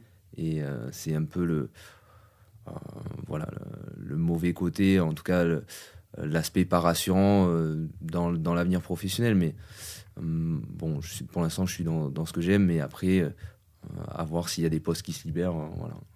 Et vous avez les mêmes contraintes que nous, c'est-à-dire euh, devoir faire des post-docs dans différents laboratoires pour avoir des trucs un peu. euh, pour montrer qu'on est des bons chercheurs et qu'on Mm. on s'ouvre à différentes façons de fonctionner, de réfléchir, différentes méthodes, etc. Ou est-ce que c'est vous pouvez rester euh, 20 ans dans le même endroit et postuler et avoir le poste? Mais je pense qu'on est sur les mêmes longueurs d'onde parce que j'ai un collègue aussi qui fait une thèse euh, dans un, dans un autre domaine euh, qui est très euh, science, euh, science dure. Voilà, si on, on peut euh, aborder le terme, mais euh, Naturel. en opposition avec les sciences humaines et sociales. voilà. ouais. Donc, euh, euh, et lui m'expliquait que euh, voilà, on est un peu dans, dans le. En fait, on s'est rendu compte qu'on était dans le même fonctionnement. Il faut faire un postdoc pour avoir un, un bon CV. Il faut publier des articles scientifiques pour montrer ta, ta solidité scientifique. Il faut avoir des enseignements. Et puis, tout ce qui est bon à prendre, il faut le prendre. Quoi, pour, euh, bon, voilà, c'est le marché euh, de la Mm. concurrence. Et c'est plus confortable que la thèse ou c'est autre, chose tout simplement et il faut le faire justement parce que ça a du sens, euh, comme tu disais, tu parlais de sens tout à l'heure. Tu veux faire plus tard? Euh, c'est une étape, euh, c'est une étape obligatoire en fait de, de pouvoir valider cette qualification pour pouvoir avoir un poste titulaire, euh, Mm. être enseignant à, à l'université. Donc ouais, c'est obligatoire. Après en termes de euh, est-ce que c'est plus dur ou pas, je, je pense que c'est une approche qui est différente, qui en soi est plus dure, mais qui apparaît euh, voilà pas sur les mêmes contraintes temporelles. euh, pas sur- ouais, c'est une la, autre philosophie. la thèse, elle t'a, fait, enfin, elle rendu robuste plus que. Ouais, je pense que ça épaissit un peu la peau. ouais. Euh, je me posais une question parce que tu as parlé de la Coupe du Monde de, de rugby là en 2023, Mm. mais euh, 2024 du coup, les Jeux JO, olympiques, ouais. T'as envie de faire quelque chose par rapport à ça ou il y a, y a quelque chose qui Enfin, est-ce que tu penses pouvoir apporter quelque chose aussi là-bas euh, en Ouais, lien avec ça Enfin, plutôt déjà pour rester large? ouais bah c'est. euh, quand je disais pérenniser cette formation, euh, dans un premier temps, accompagner les étudiants euh, pour euh, cette Coupe du Monde de rugby 2023, et puis ensuite euh, se concentrer sur les Jeux Olympiques 2024. Ok. Et euh, ouais. Mais c'est vrai que là, la France, elle est sur une dynamique d'un point de vue sportif qui, qui va être assez impressionnant. C'est assez cool. Il y a- Ouais. il y a- genre, je sais qu'il y a sûr qu'il y a le rugby et, le, et les JO, mais je crois qu'il y a encore plein d'autres trucs aussi qui vont avoir lieu euh, Ouais, ouais. récemment. En même temps, je pense qu'ils veulent aussi un peu euh, rentabiliser tous les travaux qu'il va y avoir. euh. Ouais, et puis non, mais c'est vrai que c'est des beaux Jeux Olympiques. Euh, rentabiliser ouais, les installations sportives, c'est une thématique et euh, c'est une problématique aussi qui, dont il faut tenir compte, pouvoir euh, continuer à utiliser ces installations. Déjà, j'ai vu qu'ils avaient, qu'ils avaient quand ils ont annoncé euh, où ils iront quel sport, qu'ils avaient l'air d'avoir éclaté un peu ça dans toute la France pour éviter de construire euh, 15 stades à Paris, plutôt d'aller récupérer tous ceux qui sont un peu partout. On a des le foot euh, qui aura lieu, il y aura un ou deux matchs qui auront lieu à Bordeaux, les les, les sports de surf, euh, je sais plus si c'est vers chez nous ou si c'est un peu plus au sud, vers euh, Biarritz, tout ça. C'est délocalisé dans euh, les, euh, les dom-toms. Enfin, Ah oui, ouais, il y en a- ouais, il y, en a quelques. Ouais, il y a pas beaucoup de trucs qui ont lieu là-bas aussi. ouais, Ça, par contre, c'est vrai que tu dis, on va faire les Jeux Olympiques en France. Tu fais oui, ouais. mais du coup, sur tout le monde. Mais c'est ouais, c'est des c'est un petit peu le, le nouveau défi de, de ces jeux. Enfin, pas le nouveau défi, mais il y, y a vraiment un, un point d'honneur qui est mis sur euh, l'aspect durable des- de ces Ouais, Jeux c'est Olympiques. Ah bah, clairement, il- c'est. Ouais, on a une autre problématique là aussi qui est costaud et qui. Mais je trouve ça hyper cool aussi d'impliquer les dom-toms et- parce que ça, per- ça permet aussi de donner une image de bah, la France, c'est pas que la métropole quoi. Ouais, ouais, ouais, c'est euh, clairement ça. Ouais. Je trouve ça, je trouve ça vraiment intelligent en tout cas. Montrer un peu tous les territoires qu'il y a en France. euh, ouais. Ouais. Mhm. Et du coup, là, on a digressé un petit peu sur euh, l'après-thèse et tout, mais est-ce qu'on aurait zappé quelque chose de ta thèse dont tu voulais euh, parler euh, Ou est-ce qu'on a globalement. euh, on est Hmm. rentré un petit peu dans. Tu parlais de sens dont on n'avait pas parlé, mais est-ce qu'il y a d'autres choses dont on n'a pas parlé? Je, je réfléchis, je sais pas. Là, J'en ai que marre de parler de ma thèse. je l'ai posé depuis décembre et je me suis pas replongé dedans. Donc, ouais, de euh, toute façon, t'es plus thésard en fait. Donc, Ah ouais. euh, euh, bon, bah, il va falloir que j'y retourne pour publier euh, justement des articles en lien avec la thèse. T'en as publié pendant ta thèse? Euh, J'ai publié un chapitre d'ouvrage, donc c'est encore Mhm. différent d'un- article scientifique. Et là, je suis en train de finaliser les, les corrections sur un article que j'espère finaliser le plus tôt possible pour, ouais, pour, euh, pour publier, parce que ça, c'est aussi euh, bah, c'est l'aspect dont on parlait. Euh, c'est c'est hyper important. la pression pour- de la publication. Ouais, on c'est ça, On ouais. en parle de plus en plus, c'est bien, je trouve, parce que c'est. Ça fait débat, quoi. Mais du coup, tu disais il y a une, un premier chapitre là, c'est euh, c'est quoi? C'est un prélude sur un sur un magazine, sur un. Non, c'était suite à un, à un colloque ou ben, un rassemblement de voilà de de, plusieurs personnes, ouais, de de chercheurs, qui énoncent des, euh, leurs leurs recherches, qui font état de leurs recherches sur euh, différentes thématiques. Et euh, bon, là, c'est encore tout, à fait autre chose. Euh, c'est sur le, sur le wakeboard. Donc, euh, Ok. ouais. C'était. euh, quand on entre en thèse, en général, on reprend un peu son, son mémoire pour euh, continuer dans, dans cette lancée-là. Moi, c'était une problématique tout à fait nouvelle. Donc, j'ai pas pu publier euh, de suite sur, euh, sur ma thèse. Et euh, j'ai fait une autre recherche en parallèle, donc euh, sur les, les wake parks. Je sais pas si ça vous parle. Si, moi j'en ai fait. C'est les trucs. Des trucs avec des euh, poulies. Où Oui, c'est ça. Ouais, où tu voilà. glisses. Ouais, ok. Et d'ailleurs, c'est en Gironde où, euh, et en Haute-Savoie où il y a le, Le plus. ouais, le plus de. Ah, à de Bordeaux, il y en a genre 4 ou 5 autour. Ouais, ouais, Entre ouais. le bassin et euh, vers, vers chez toi, je crois d'ailleurs. Oui, ben en Mm. fait, à chaque gros axe, j'ai l'impression qu'il y en a un, il y a des, des sortes de petites réserves d'eau là, C'est ça. et ils mettent euh, Mm. les, Les, des câbles. ils mettent les, sais, putain, comment Ouais. ça s'appelle les trucs à la taille wipe euh, wipe out là, je sais pas si vous voyez. Ouais, ouais. Ils mettent des trucs ça, ils mettent ça, et après sur le reste, ils mettent ouais, les. Bon, je n'ai aucun équilibre, je ne tiens pas sur une planche, il faut que je réessaye. Donc, euh, T'es pas obligé, hein, si ça te plaît. Mais ça m'attire un peu quand même, genre euh, justement, c'est comme ce qu'on disait au début du podcast, le côté un peu méditatif de, de ces activités-là me fait un peu envie. Et là, on est encore sur un sport qui est sur une dimension un peu entre les deux, Ouais. un peu entre la nature, mais mine de rien. euh, Les grands câbles voilà. très. euh, hum, euh, qui, qui a des aspects un peu urbanisés avec tous les tremplins, tu parles de câbles, euh, d'électricité, etc. Et si tu dois commencer le wakeboard, commence sur un bipoulis. Oui. Un Ah, putain, j'allais le dire. Ok. C'est le seul truc que j'ai fait. Parce que j'ai fait une fois du wake. Ouais, ça t'économisera un peu tes Il faut un épaules. prof. C'est ça, ouais. Ok. Mais en fait, on a parlé un petit peu de tout. On a aussi parlé de toi pendant ta thèse, Ouais. titre personnel. Euh, mais j'imagine, même si euh, tu faisais euh, ta thèse en sport, que euh, quand tu avais besoin un petit peu de sortir de ta thèse, de faire autre chose, tu faisais quand même du sport ou tu faisais autre chose euh, Ouais, oui, oui, du sport. Et puis après, j'ai eu la chance, et puis s'ils écoutent le, le podcast, je leur fais une dédicace aussi, de, de rencontrer un groupe de Bordelais vraiment, euh, bah, vraiment bonnard, quoi. Des mecs à qui aussi euh, j'ai pu euh, bah, bringuer, euh, découvrir un peu les, les aspects sympas de, de Bordeaux. Rien. oui, t'étais pas bordelais à la base, ce que tu me Non, ouais, ouais. Ni moi à la base, et je suis arrivé ici pour, pour le doctorat. Et euh, bon, ça, ça reste hyper important pour bien vivre sa- son expérience de thèse, d'avoir un, un cercle social avec qui tu, Mm. Bah, voilà, tu, tu passes du temps avec eux, tu plus sur ta thèse, et ça, ça, ça fait du bien. Après, le, ouais, euh, le, le sport à côté, donc euh, le rugby, mine de rien, ça permet un peu de, de, de penser à autre chose, et, et tout ce qui est surf, etc., c'est- c'est c'est pareil. Puis la fête, c'est cool aussi. Et puis la fête, c'est pas mal. On le dit pas assez pour les thésards. non, mais de ouf. Ouais, ouais, il faut pouvoir euh, se l'accorder sans, sans, Sans remords. quoi. Ouais, voilà. Ce qui est dur. Ouais, parfois. Une question que t'aurais aimé qu'on te pose? qu'on a oublié. Euh, non, non, non. Euh, je Pas forcément qu'on a oublié. C'est c'est vrai que je, le- je le pose tout le temps dans, dans, Ouais, toujours dans les bons coups cette question, mais je la pose pas assez au thésard, je trouve. Ouais. euh, S'il y a quelque chose auquel euh, ouais, tu t'aurais aimé répondre, ou une question que tu t'attendais à ce qu'on te pose ou pas. Hmm, non, je, je réfléchis un petit peu sur euh, oups, l'histoire peut-être de, euh, de ces groupes. Il y a quelque chose qu'on n'a pas abordé qui est intéressant, mine de rien. Bon, on repart euh, sur la thématique de la thèse. hein, on est là Ouais. pour ça. hein. C'est le que- petit break à chaque fois euh, personnel Ouais, pour repartir ouais, dedans, ouais. t'inquiète. Et, Rossignol, à la fin des, à la fin des années, vers euh, 1990, euh, de- entre 1980 et, et le début des années 2000, euh, a connu un peu une, des, des complications vis-à-vis des, euh, des changements climatiques, des, des, des, euh, mauvais hivers, etc.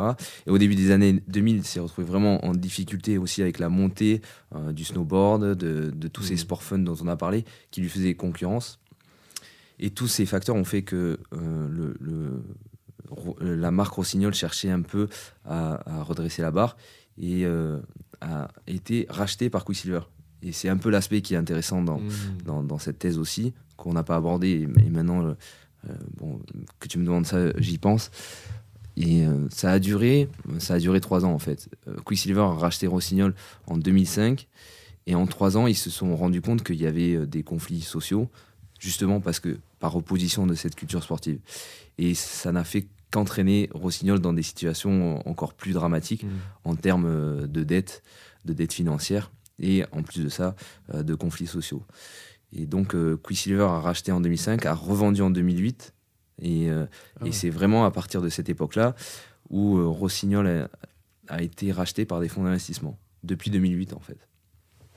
Et dans la continuité, euh, Quicksilver n'a pas su se remettre un petit peu de, de ses déboires de, de cette fusion qui n'a pas marché et euh, un peu tirer la langue jusqu'en en 2015, où en 2015, ils ont déclaré faillite et ils ont mis la clé sur la- sous la porte avec une dette colossale là aussi. Et c'est euh, à ce moment-là où les fonds d'investissement sont ren- rentrés euh, au capital euh, de, de ces entreprises. C'est-à-dire que même les deux groupes que tu as choisis sont liés dans ta thèse, mais ils sont liés aussi dans leur histoire en fait. Et ça, Voilà, tu ouais. le savais avant de commencer ou Oh, tu t'en as découvert rendu pendant. compte euh, pendant? Ouais, vraiment pendant. C'est vrai? euh, Le coup de bol. non, ouais, c'est. Ouais, c'est trop bien, c'est un film le truc. Ouais, C'est ouais.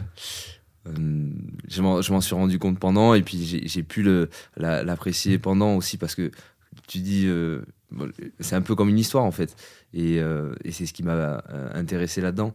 C'est de remarquer que en fait cette histoire elle est liée mais elle démontre par A plus B que là aussi la culture sportive doit être pris en compte si on veut faire des fusions, des acquisitions d'entreprises, euh, pour pouvoir être cohérent dans, dans l'univers euh, à l'intérieur et dans la gestion. Et euh, bon, après, par exemple, euh, ça c'était dans un entretien, un journaliste qui m'expliquait que bah, au final, c'était euh, sur un- une exposition, tu avais les mecs de Quicksilver qui lâchaient des grandes sommes pour faire la fête, pour faire un petit peu les beaux, puisque c'était un peu l'état d'esprit à, l'époque. Enfin, les beaux gentiment, hein, en tout cas pour avoir quelque chose qui, claque, quoi. Et puis, donc, tu avais des budgets là-dedans, et puis derrière, tu avais les gars de la RD chez Rossignol qui se disaient, bon, ben, moi, on m'a supprimé euh, tant, euh, alors que j'avais prévu de faire une semelle euh, Ouais. qui pouvait me faire gagner euh, 2 centièmes, etc. Et ça Ouais. reflète bien, euh, mine de rien, les, les oppositions. Et euh, ouais, c'était c'était intéressant comme témoignage. Et ça, t'es tombé dessus, genre en mode. euh, Genre, t'es tombé sur cette histoire euh, comme ça d'un coup en lisant un truc ou c'est genre, t'as mis euh, bout à bout euh, des pièces d'un puzzle et t'as trouvé le truc Ou c'est arrivé d'un coup? Ça, c'était dans, dans un entretien. Ok. Ah, donc, euh, c'est. Ah ouais. euh, ouais. Quand t'as eu cet entretien, t'as ouais. dû faire oh yes. bah ouais, puis j'étais, j'étais comme un fou, quoi. Ça, ça, ça reprenait tout ce que, tout ce que je démontrais, ou en tout cas euh, les pistes que je voulais explorer, quoi. ouais, putain, c'est trop bien. Ouais, c'était intéressant. Ok. Bon, écoutez, ça fait déjà une heure et quelques qu'on Ah ouais. parle. Ah ouais, quand même, ouais. Ça passe. Vite. Bah, écoute, bah, oui, Ça fuse. Tu sais, j'ai pas, j'ai pas regardé au moment où j'ai écouté, puis j'ai regardé, j'ai fait Ah oui, Ah oui. 45 minutes déjà. Et On ben. va passer à ton interro. Jingle C'est l'interro de Robin. Tu sais euh, ce qui. euh, Enfin, t'as déjà écouté un petit peu le podcast ou pas? Euh, J'en ai Tu peux dire non. hein, pas- non, j'avais écouté justement celui de, de Julie. ah oui. Mais vu que ça fait un petit moment, Ouais. euh, j'en ai pas réécouté d'autres. Il y en avait un qui m'intéressait. Je, je l'ai pris un peu euh, voilà, pendant 10 minutes et puis après, j'ai j'ai pas poursuivi. ouais. Mais c'est parce que là, on arrive au moment où Robin doit résumer ta thèse. Et euh, en quelques, quelques mots, une phrase, Quelques deux. mots, ouais. Bon courage. Merci. Euh, en fait, j'ai plus peur de me planter sur la conclusion parce que le reste, euh, en fait, c'est. T'as fait une analyse. C'est toi qui vas conclure, c'est ça, Laura? Non, c'est juste qu'il a peur parce que je suis là. Non, tu me portes pas la poisse, c'est la neuroscience qui me porte la poisse, ça n'a rien à voir. On va en parler après. Ah putain. En plus, ils sont adorables, la neuroscience, ils nous repartagent et tout. Et moi, j'y arrive pas, quoi. Genre, je bloque. pas à les aimer, j'adore, hein, mais c'est à comprendre vraiment, genre, je. Euh, en fait. Pardon. T'as trois axes principaux qui étaient énoncés dans ton, dans ton sujet thèse, mais c'est un peu plus large que ça. C'est qu'en fait, t'as vraiment pris tout ce qui touche de près ou de loin, donc euh, à ces deux boîtes que sont Rossignol et Botrider, et leur, euh, le, le- ce milieu sportif-là, euh, analysé du coup d'un point de vue marketing et, euh, on va dire, entrepreneurial, mais aussi culturel, et tous les facteurs qui Mhm. pouvaient toucher en interne et en externe euh, ces sociétés-là, pour voir du coup l'impact que ça avait sur, sur leur vente, leurs profits, et, et tout article voilà, lié à leur production. Ouais, ouais, ouais, de- Comme tu dis, c'est ça, ça reprend euh, plusieurs horizons. Mm. Et le but, c'est de, de prendre un peu ces horizons pour comprendre le, le fonctionnement de ces entreprises, euh, comment elles ont évolué dans le temps, quelles, ont les, quelles sont un peu les erreurs qu'elles ont faites Ouais. et qu'elles ne font plus à l'heure actuelle, ou en tout cas qu'elles Qu'elles font moins. ouais, qu'elles font différemment peut-être. non, mais euh, voilà, comprendre un peu le devenir aussi de ces organisations, Mm. euh, comment elles fonctionnent, pour pouvoir euh, le retranscrire après dans l'enseign- dans l'enseignement. T'as eu une proposition de. Pas, pas forcément de, de réorganisation, mais de manière de penser l'entreprise euh, à la fin de ta thèse ou pas du tout? Euh, de la part d'un acteur, tu veux dire? De... Est-ce que ah, tu veux dire moi Est-ce ouais, que toi, ouais, est-ce que t'as ouais, proposé ouais. un truc euh, Moi, j'ai un point de vue qui est un peu critique, mine de rien, sur ces entreprises. Bah, normal. Ouais, euh, puisque bon, on parlait de sens et le sens au final de ces entreprises qui sont euh, là des groupes pour le coup euh, ne se dégagent pas vraiment. Et puis on a l'impression aussi que les employés ne peuvent pas se réapproprier un peu le, le sens collectif de leur action. Et c'est un petit peu ce que je mets dans la conclusion avec euh, voilà une pointe de subjectivité, c'est de dire euh, il faudrait leur permettre aussi de Ouais. pouvoir se réapproprier ou en tout cas de savoir si ils, ils comprennent bien la culture dans laquelle ils. Enfin, est-ce qu'ils la mettent en place comme ils voudraient la mettre en place? Puisque là, on, on parle quand même des, des fonds d'investissement. L'objectif euh, euh, d'un fonds d'investissement, c'est d'acheter une entreprise qui est euh, assez mal et euh, de l'acheter à un bas prix, Il va avoir plein d'argent. de la remonter pendant ouais. quelques années et puis après de la revendre. Donc, comment est-ce qu'on accroît la valeur marchande d'une entreprise? C'est euh, ben justement par la croissance. Mm. Et donc l'objectif primaire, avant tout, c'est la croissance. Et c'est des sociétés, mine de rien, qui sont omnibulées par la croissance et qui en délaissent un petit peu le sens de l'entreprise. Ouais. Et voilà. Mais bon, après, Et voilà, la conclusion. ouais, on sent, ouais. Ah, J'allais dire un peu toutes les boîtes, mais c'est vrai que ne serait-ce que déjà, comme tu dis, comprendre qui est ton public et comment il fonctionne, t'as m- quand même moins. c'est- Moi, je trouve ça moins gênant de donner mon, de l'argent à une société qui sait à qui elle parle qu'à Mhm. quelqu'un qui est là vendre, enfin qui est là vendre pour vendre quoi.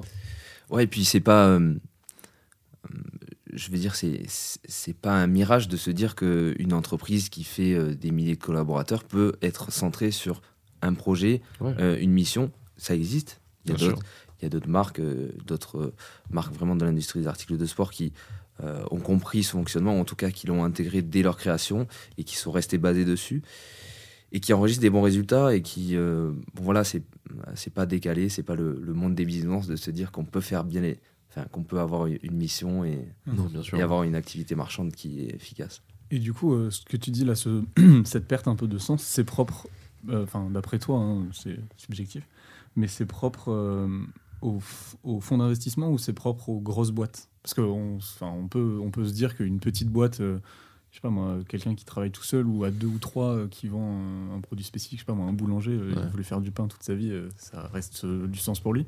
Mais dès, dès que ça, c'est dès que ça devient des grosses boîtes ou c'est plutôt dès que ça est racheté par un fonds d'investissement? Ouais, c'est.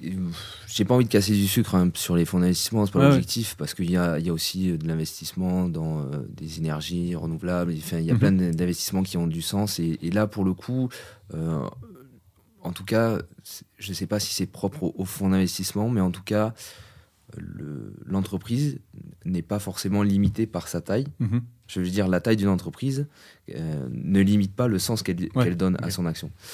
Euh, L'entreprise Gore-Tex, par exemple, qui, re- qui représente des, euh, des milliers de collaborateurs dans, dans, dans la, dans- sur toute la planète, Ouais. Est vraiment focalisée sur euh, l'innovation. euh, et ils ont un mode de fonctionnement qui est purement dé- démocratique, où ils vont euh, élire leur PDG, et euh, chacun a un peu le, dro- a le droit de choisir avec qui il travaille. Et c'est vraiment un mode de fonctionnement qui, euh, qui est intéressant et qui, euh, malgré la taille, fonctionne très bien. Ouais, c'est ça, proche d'une petite structure, mais c'est euh, gigantesque quoi. Mm. Ouais, ouais, ouais. Ouais. Patagonia aussi a un mode de fonctionnement qui est, qui est très intéressant.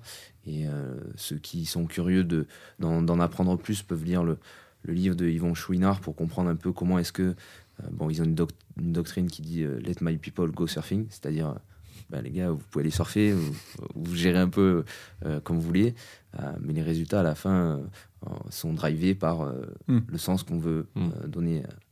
Et ça rejoint un peu le, bon, aussi les, les ONG, les associations qui sont animées par un, par un sens, peut-être parfois trop, mais qui en tout cas euh, travaillent à- à- avec de nombreux collaborateurs et, et parviennent à des résultats très intéressants.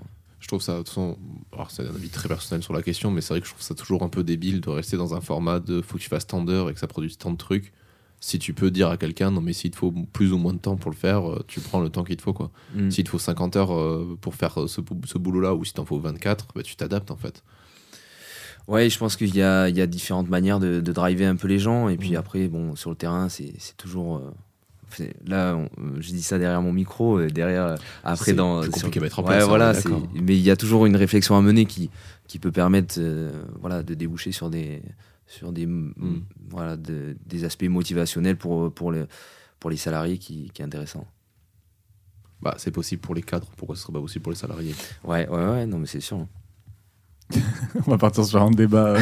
Non, non, mais, non, mais c'est une petite conclusion. Écoute, Ouais. Mais moi j'ai trouvé très, très joli résumé hein, d'ailleurs. merci. Mm. Ouais. Tu vois comme quoi c'est pas Laura qui te porte la face, c'est bien, bien la neuroscience. Cette matière de l'en. de l'enfant. Allez. Ok, et eh ben écoute, c'est l'heure des recommandations. Passons aux recommandations, ouais. Petite recommandation. On a pour coutume voilà, de Ouais. faire une petite reco, euh, en rapport ou pas avec ton sujet. euh, c'est un truc que tu as envie de partager, que- qui t'a marqué culturellement récemment. Tu veux commencer? Ouais. Vas-y. Si Euh, t'avais quelque chose, parce que Robin, je sais pas si t'as trouvé quelque chose. Je réfléchis encore. j'ai des solutions de secours, mais. Ah non, mais si, je sais bien évidemment de quoi je vais parler. Ben, moi, si j'ai quelque chose à recommander, je parlerai d'un podcast. Thèse Ah. Je sais pas si vous- Non, mais Ah, vraiment. c'est genre, gentil.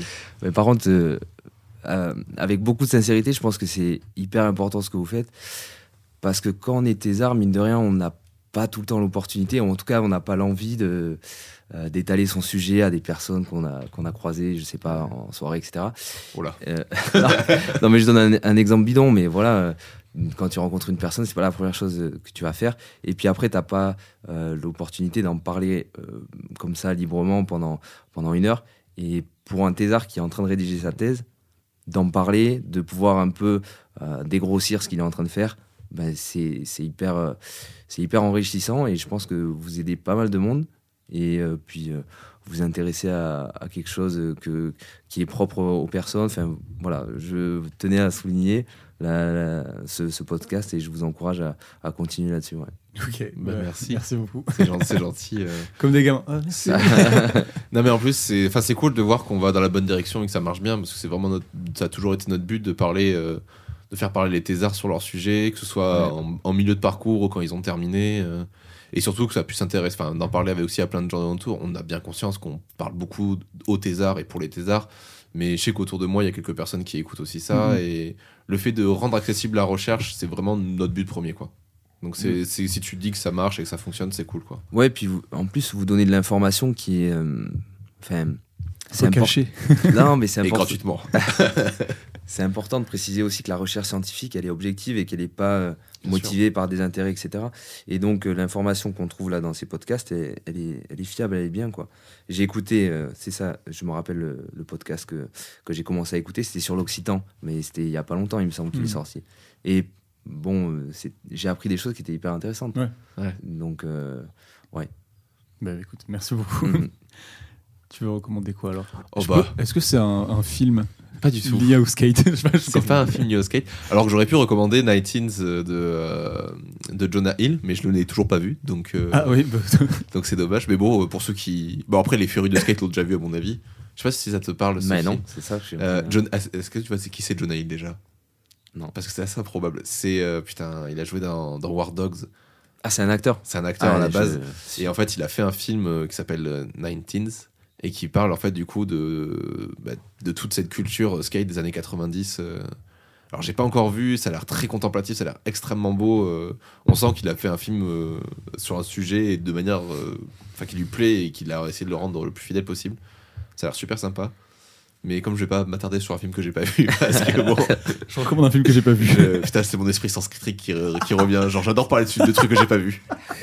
Je pourrais en parler pendant des Foiré. heures, je te jure. Ça va, je peux taper sur Sens Critique, je suis l'un des derniers à peut-être sur ce putain de site. Ah, ouais, j'utilise, ouais. Ah, tu utilises aussi Ouais. J'ai- J'aime beaucoup, mais j'ai beaucoup du mal avec l'élitisme de Sens Je Critique. vous déteste. le faible élitisme.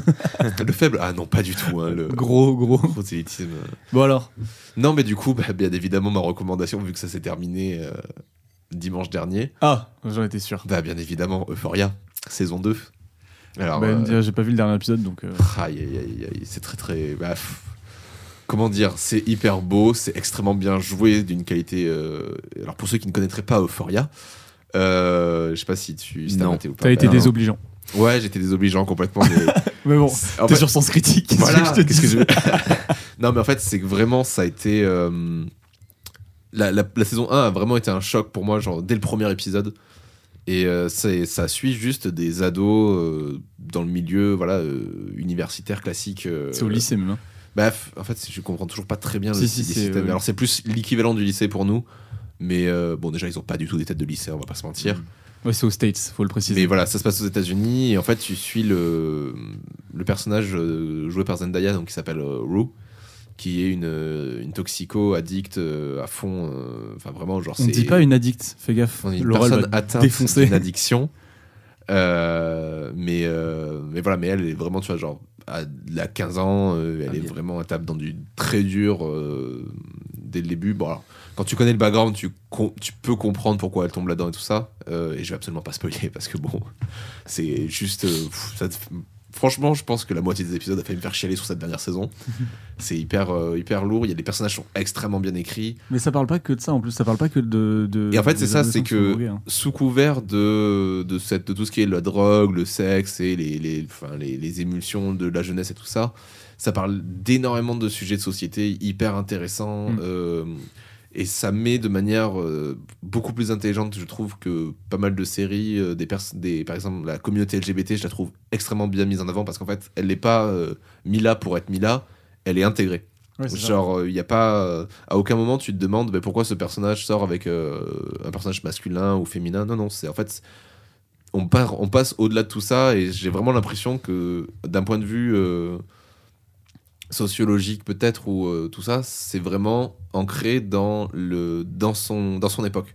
Et ça parle vraiment à sa génération. Et il y a des thématiques, euh, bah, bien évidemment, euh, tu vois, genre là. Bon, c'est peut-être mon analyse à moi, mais là, le, point de vue de tous nos parents, enfin tous nos pères sont des mecs complètement frappés et nous ont détruit toute une génération. Là, là-dedans, ça prend tout son sens, quoi. C'est dans cette série-là, c'est assez, c'est assez intéressant. Donc voilà. Et puis, bien évidemment, visuellement, c'est incroyablement beau. Euh, c'est réalisé par euh, du coup celui qui a fait euh, Assassination Nation et Malcolm et Marie, qui sont pas hyper connus en France, mais qui sont apparemment aussi deux putains de films que j'ai pas encore vus. Et, et voilà, mais Euphoria, c'est produit par Drake et Future. Bon, voilà, c'est musicalement. Ça va du rock des années 60 à la dernière production sortie aujourd'hui en 2022. Ça prend pas son spectateur pour des cons. C'est, ça reste euh, regardable sans que tu aies l'impression de mater un truc euh, intellectuel où faut réfléchir. t'as vraiment, c'est vraiment, je trouve, un équilibre parfait et c'est très certainement l'une des meilleures séries de, de cette euh, décennie qui vient à peine de commencer. voilà. C'est une très bonne analyse de sens. Mais euh, j'ai moyen aimé en vrai. hein. Est partie en monologue pendant 20 minutes. Alors, Euphoria. non, mais en vrai, c'est vrai, c'est vachement bien. Et moi, c'est pas le genre de série que j'avais l'habitude de regarder. Ouais, de ouf. Rien que visuellement euh, et enfin musicalement et, et l'acting, c'est incroyable. C'est filmé à la pellicule, euh, voilà, pour ce, ceux qui se je l'ai relancé. Et tu voilà. non mais c'est juste regardez certains plans et dites-vous que c'est fait à la pellicule et que la pellicule ça coûte un putain de bras. c'est taré. mais moi, je vais recommander un groupe que j'ai écouté, euh, découvert il y a pas longtemps. Ouais. Ça s'appelle MPL. C'est des Français. Pour ma pauvre Lucette, c'est le Oh, nom du groupe. Et c'est vachement bien. Euh, J'écoute pas beaucoup de musique euh, française et pour le coup, euh, c'est trop bien. Les textes sont bien. y a, ils explorent un petit peu différents genres musicaux aussi. Euh, Enfin voilà. Et allez, et allez écouter MPL. Il y a un album qui est sorti en 2022, je crois, ou 2020. C'est- C'est trop bien. Ok. Laura, t'as une petite reco? Euh, du coup, je sais pas parce que j'en ai plusieurs, j'en ai pour l'épisode d'après. Donc, Ah oui, gardons sous le coude. du coup, euh, je sais pas comment on va diffuser. ok. Bah alors, euh, est-ce qu'on part plutôt sur de la science Est-ce qu'on part plutôt sur autre chose Sur ce que tu veux. Comme vous voulez. Euh, la première qui me vient en tête, c'est PsychoQuack. C'est une chaîne sur YouTube qui fait de la vulgarisation de psychologie. C'est un psychologue qui fait de la vulgarisation scientifique sur la psychologie, mais de façon très euh, décontractée, limite vulgaire des fois. Et il a un côté un peu. Ouais, il, a vraiment un, côté. Il a vraiment beaucoup de bagou, il parle vraiment très, euh, très franc en fait.